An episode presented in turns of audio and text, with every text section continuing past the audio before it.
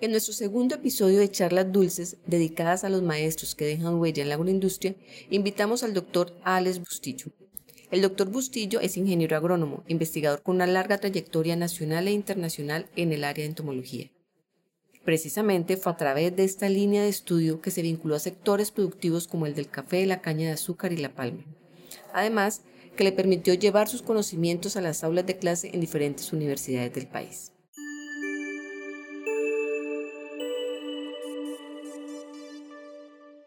Bueno, doctor Bustillo, resulta que pues durante la carrera universitaria muchos estudiantes eh, llegan con el propósito de graduarse como profesionales, pero no siempre es fácil definir una línea de interés que luego les permita especializarse y sobre todo vivir de eso. ¿Usted cómo se inclinó hacia la entomología cuando empezó a estudiar ingeniería agronómica? La idea es que yo quería estudiar alguna carrera vinculada al agro, a la parte de la agricultura del país, conocer los problemas, conocer qué soluciones le da uno en su, a través de su carrera profesional. Entonces, al mirar, después de avanzar un poco en de cursos que uno toma, uno ve que hay algunos que son más impactantes o muy importantes, y entre ellos es la protección de los cultivos de plagas y enfermedades que eso afecta mucho cualquier cultivo que se establezca si no se hacen las debidas controles o recomendaciones para minorar esos problemas. En ese campo de ideas, pues hay dos áreas que son la fitopatología y la entomología. La fitopatología se dedica a las enfermedades, la entomología es a los insectos, a las plagas. Entonces ahí es donde realmente uno que quiere seguir más adelante en, en estas situaciones, como yo aspiraba en esa época a vincularme con el Instituto Colombiano Agropecuario, tenía ya eso en mente que ese, en esa época era el órgano más importante de investigación en Colombia, el único que había, y era ejemplo en, Latinoamérica de su buena calidad. Además, uno optaba por hacer especializaciones que el mismo instituto ofrecía a las personas que sobresalieran o se pusieran en contacto o que tuvieran como mucha inclinación a un particular campo. Fue así como al graduarme ingresé a ICA, estuve en el centro experimental Nataima en el Espinal Tolima, trabajando un tiempo. Posteriormente me trasladaron hacia una estación experimental, Tulio Espina se llama, todavía existe, en la cercanía de Bello, entre Bello y, Medellín. Y ahí también hice muchos esfuerzos para trabajar en la investigación. Lo que nosotros hacemos en este instituto es específicamente resolver problemas para la agricultura. Y en esa época a mí me comisionaron para que viéramos unos problemas de plagas en cultivos forestales que estaban floreciendo y incrementándose mucho en Antioquia. Y entonces tuve la oportunidad de mirar un ecosistema que es un ecosistema perenne, que es muy lento su, su, desarrollo, su crecimiento, como son los bosques, y ahí también hay muchos problemas que hay que tratarlos diferentes a lo que uno tiene cuando va a enfocar esto en un cultivo que es de corta duración, un semestre, dos semestres. Entonces ahí son unos enfoques muy importantes que, que empecemos a desarrollar y que después me llevaron a meterme en un programa de maestría en los Estados Unidos y finalmente en el doctorado. Sí le quería preguntar algo, algo profesor. Digamos, eh, la ingeniería agronómica es una rama muy amplia, o sea, uno podría tener muchas líneas en las que se puede desempeñar. Y usted, bueno, encontró la entomología teniendo claro en dónde, digamos, quería desarrollarse profesionalmente. ¿Hubo algo, alguna experiencia particular que lo hiciera tomar una decisión específica? ¿Alguna experiencia que de pronto valga la pena contar o, de pronto algo que influyó demasiado en, irse hacia la entomología y no la fitopatología o cualquier otra de las muchas ramas que, que ofrece la, la ingeniería agronómica? ¿Cómo diría uno? La inclinación hacia eso es cuando uno está dentro de un grupo de otros estudiantes y también de profesores de la universidad que eh, lo incitan a uno y le tratan de llamarlo a uno hacia ciertas áreas. Eh, yo realmente no tenía eso antes de que entrara a agronomía, no sabía qué me iba a dedicar, pero yo sí sabía que iba a estar eh, metido en cultivos y, y recomendando, haciendo acciones de controlar los problemas en general de la de, los cultivos y también de las plagas y enfermedades. Pero cuando se me da la oportunidad de, este, de, impulsar mis conocimientos en este tipo de organismos como son los insectos, es muy grande. Entonces ya fue cuando me di cuenta en Estados Unidos la gran importancia que tenía toda esta área y que todo lo que se podía hacer en Colombia eso me llevó después a que desarrolláramos unos programas de control muy importantes en la zona forestal de Antioquia, donde había muchas plantas coníferas que eran cultivos perennes, en donde logramos eh, pensar, empezar a analizar la situación que no se podía manejar en la misma forma que se manejan los cultivos semestrales. Estos son ecosistemas perennes, son duraderos, tienen mucha biodiversidad y esa parte es la, más importante de nuestra investigación o, que yo he logrado realizar eh, no solo en forestales, sino en, en los cultivos de, de café, en la palma y en la caña de azúcar, en el cual empezamos con el tiempo a ver cuáles eran los enemigos que tenían todas esas plagas. Dentro de eso uno ya se va acostumbrando a, saber cuáles son prácticamente y cuáles son los beneficios que hace en relación con el control de otros insectos que son plagas. Unos insectos también benéficos que afectan en una plaga, una competencia, y también organismos patogénicos, como son los hongos, bacterias y virus que a diferencia de humanos, eso se utiliza en la entomología para el control de plagas. Es decir, reproducir un hongo un virus, inclusive ahora que estamos hablando del coronavirus, pues se diría, no, eso es peligroso, pero son virus muy específicos que han desarrollado sus habilidades para afectar insectos. Así como a nosotros nos dan enfermedades, a los insectos también le dan. Pueden ser por hongos, por bacterias, por este tipo de organismos o también por cualquier otra micoplasma, una cantidad de cosas que hay.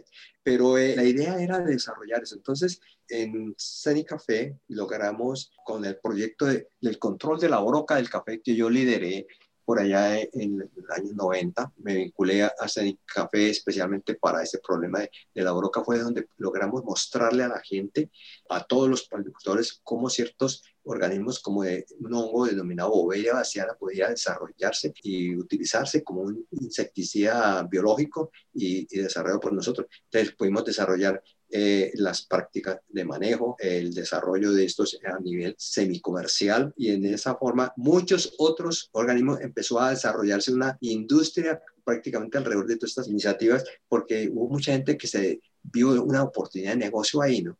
Y entonces ahí empezaron a meterse y a producir y nosotros asesoramos y, incentivamos muchos de estos eh, personajes que querían meterse en ese negocio. Lo mismo con organismos de insectos mismos, criarlos masivamente. Se introdujeron de África una serie de, la, la broca es originaria del África, entonces había que ir a buscar allá qué enemigos tenían en África y traerlos para acá. Es un proceso también grande con la Federación de Cafeteros.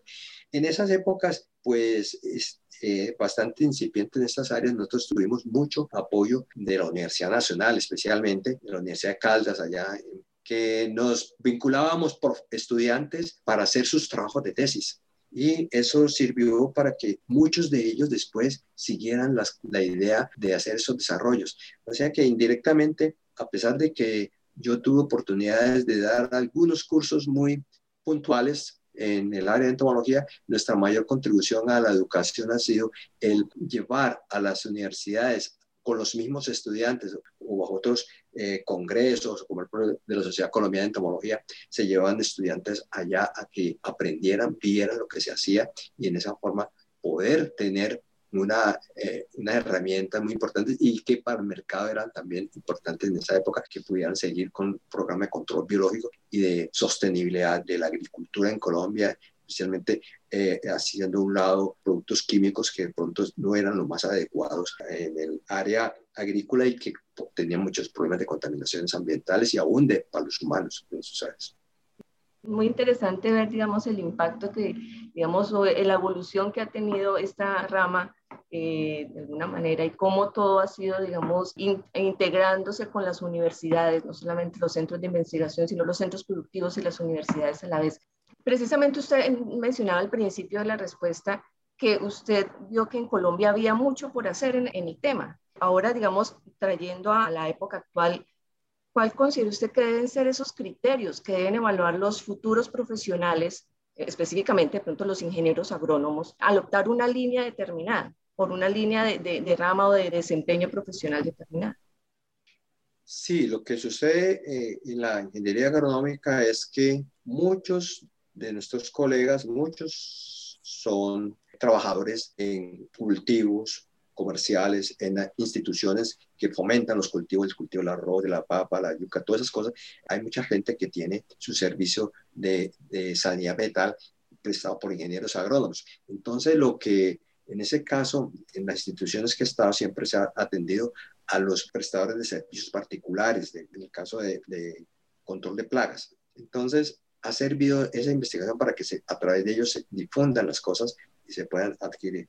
En el caso de lo que comentaba hace un, hace un ratico sobre los hongos patógenos, esto dio origen a que en el país, en un registro que hicimos por allá tiempo atrás, ya existieran alrededor de 50 laboratorios comerciales en el país basados en los trabajos que hicimos nosotros con la broca del café en la Federación de Cafeteros. Y también en la producción de avispitas para que estuvieran disponibles se pudieran liberar inclusive a través del gremio agricultor eh, de café eh, libremente, sin ningún costo a, los agricultores. Esas son cosas que la gente ha visto y, y que toda esta investigación han servido para que muchas otras personas se metan también a trabajar colateralmente en programas de control biológico. En este momento, por ejemplo, ICA, que se convirtió en Corpoica y de Corpoica ahora eh, se tiene como razón social Agrosavia, tienen unas áreas muy importantes y personal muy capacitado en, muchas de estas cosas que ellos ven que es el futuro de lo que se debe hacer aquí en Colombia sobre eso. Porque nosotros no podemos estar aceptando las recomendaciones y las prácticas que se, se, se realizan en los, en los países del norte, porque ellos tienen otra condición diferente social, económica, ambiental, todo eso, eh, que es muy diferente al trópico. El trópico es bastante, tenemos crecimiento continuo de todo. Aquí no tenemos estaciones de, que, nos van a, cambiar la vida cada tres o cuatro veces. Aquí estamos eh, todo el año casi que lo mismo y, y, las placas también están libres todo el tiempo. Por allá es mucho más sencillo las cosas porque hay invierno, entonces se bajan las poblaciones, se mueren muchos, eh, retoman después en, en primavera o en otoño, lo que sea. Entonces es una cosa que es sui generis para nosotros. Y en el pasado siempre se recibían era extranjeros acá que vinieran a decirnos cómo hacer las cosas cuando ellos no tenían la más mínima experiencia en lo que es el trópico. Entonces aquí eso se ha impactado, por esa razón que yo he participado en muchos cursos de posgrado, especialmente aquí en la Universidad Nacional en Palmira, eh, donde la Facultad de Agronomía de Palmira fue, fue considerada la mejor facultad de agronomía en toda Sudamérica, en donde con estas experiencias uno va orientando a los, a los estudiantes que están deseosos de meterse en estas áreas. Lo mismo se hizo en Medellín, con la Universidad Nacional, en la Universidad de Caldas, cuando estaban en CENI Café, eh, teníamos acceso a estudiantes y además ahí les enseñaba y darles conferencias sobre ese aspecto. Sí, sí, doctor Bustillo. En su caso, usted también ha tenido la oportunidad de trabajar en tres sectores productivos de los más grandes del país, en café, en caña de azúcar, en palma de aceite, y ha tenido la oportunidad de conocer, digamos que de primera mano, cuáles son esas necesidades de esos sectores. ¿Qué es lo que más buscan este, estos sectores productivos en un ingeniero agrónomo y específicamente en entomología? ¿Usted qué perspectivas ve?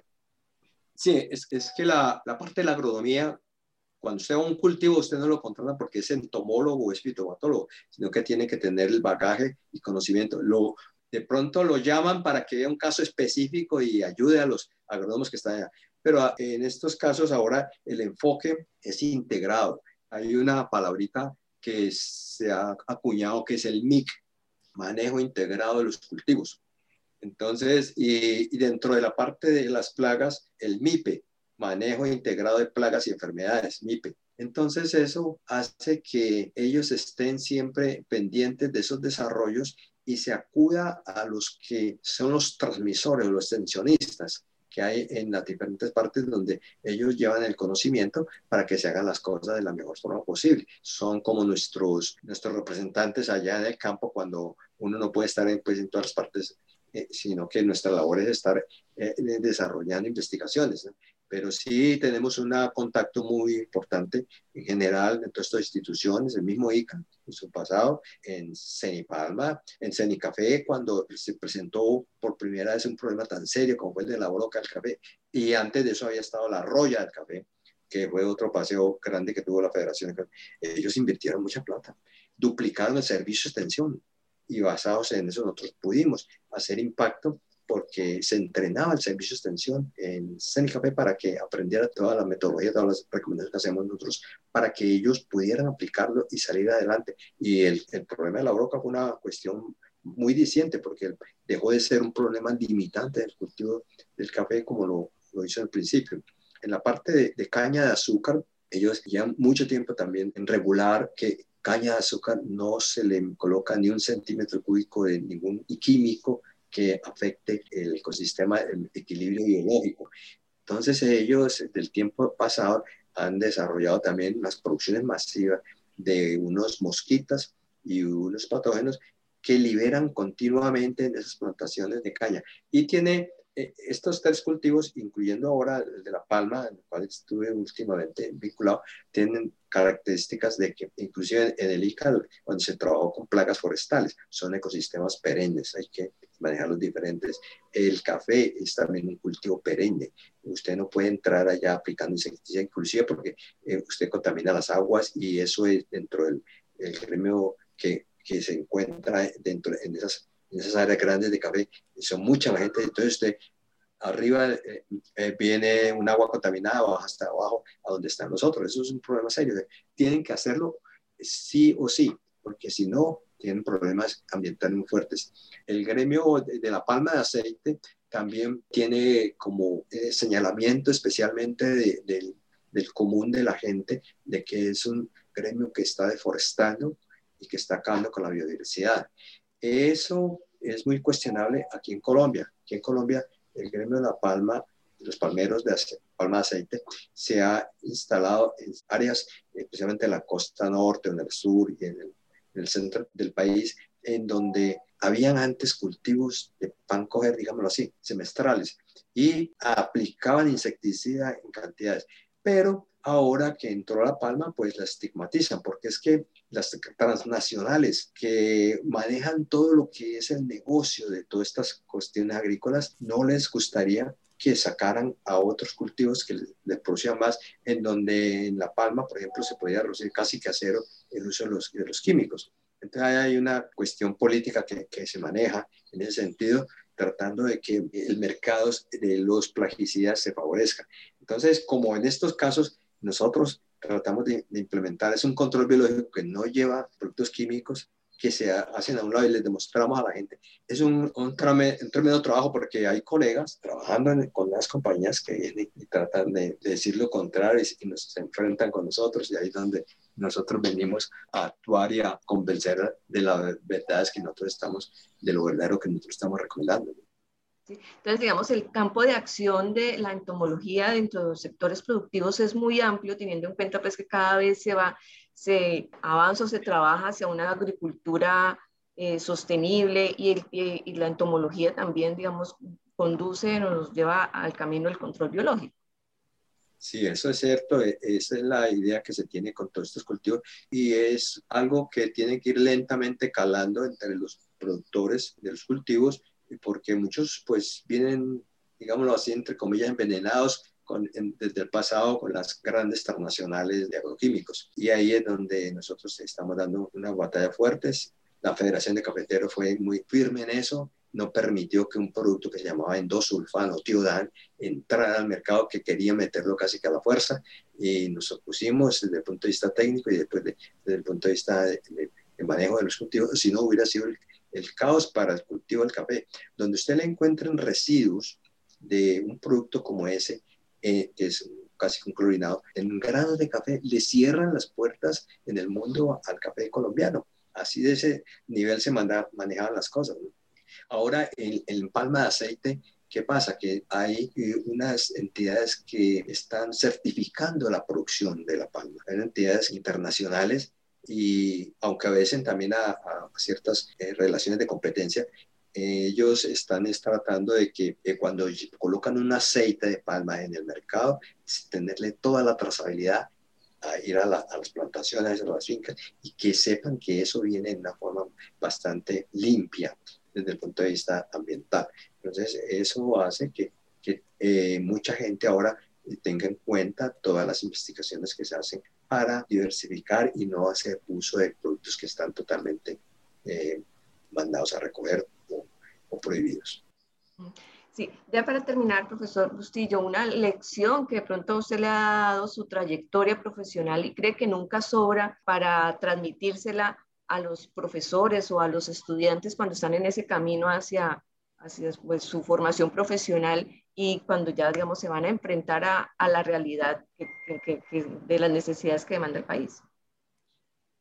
Eh, sí, lo, lo, más importante en todas estas cosas es tener documentación, documentados todas las actividades que uno eh, desarrolla, ¿no? En ese sentido, yo he tenido la visión de dejar siempre un manual o un libro con todos los resultados que se han tenido hasta ese momento en investigación y que sea de eh, uso útil para el usuario, para los investigadores, para otros profesionales. Entonces, yo creo que eso para mí, eso es lo que más ha valido. Dejé varios escritos con la broca del café, están disponibles aún, aún, en la web. En caña de azúcar, eh, escribí un compendio de las plagas de la caña, muy divulgativo, muy para que todo el mundo pueda al menos diferenciar y saber qué plaga es la que le está afectando algo. En Seni Palma estoy en este momento preparando un libro que va a salir, este, nos fue en la mano, yo creo que en eso como que viene como de 600 páginas, eh, bastante grande, estamos en el proceso de, sacarlo a la luz. Eh, y eso es, yo creo que lo más importante, porque uno pasar por una parte de hacer investigación y no publicar o no darla a conocer, es como si no hubiera hecho nada. Entonces ahí es donde yo creo que más fuerza hemos hecho, al menos en mi caso. Bueno, profesor, le agradecemos mucho esta oportunidad de habernos permitido tener esta corta charla para hablar un poco sobre la relación de la investigación y, y de la academia, que es tan importante. Sí, ha sido con mucho gusto. En cualquier momento podemos volver a hablar de algo, algo más específico.